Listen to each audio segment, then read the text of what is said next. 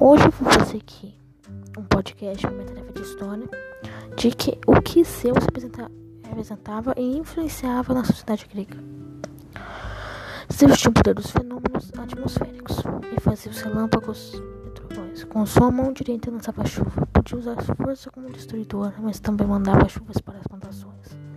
Zeus, nome latino de Júpiter, era o senhor do céu, o deus das nuvens e das chuvas. Tinha um raio como sua arma. No entanto, não era onipotente. Era possível supor ele ou mesmo enganá-lo. Seus símbolos são o raio, a águia, o touro e o carvalho, além sua clara herança indo-europeia.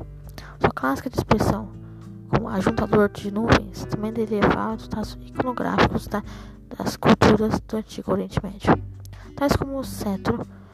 Zeus frequentemente era, foi representado antigos artistas gregos, em duas poses diferentes. Numa em pé, apoiado para frente para no raio, de mão na mão direita, erguido no outro sentado numa pose majestosa, que a prima dos estados sanguíneos sua honra. Tais como mais magnífica era sua estátua em Olímpia, uma sete maravilhas do mundo antigo. Originalmente, os Jogos Olímpicos realizados em sua honra.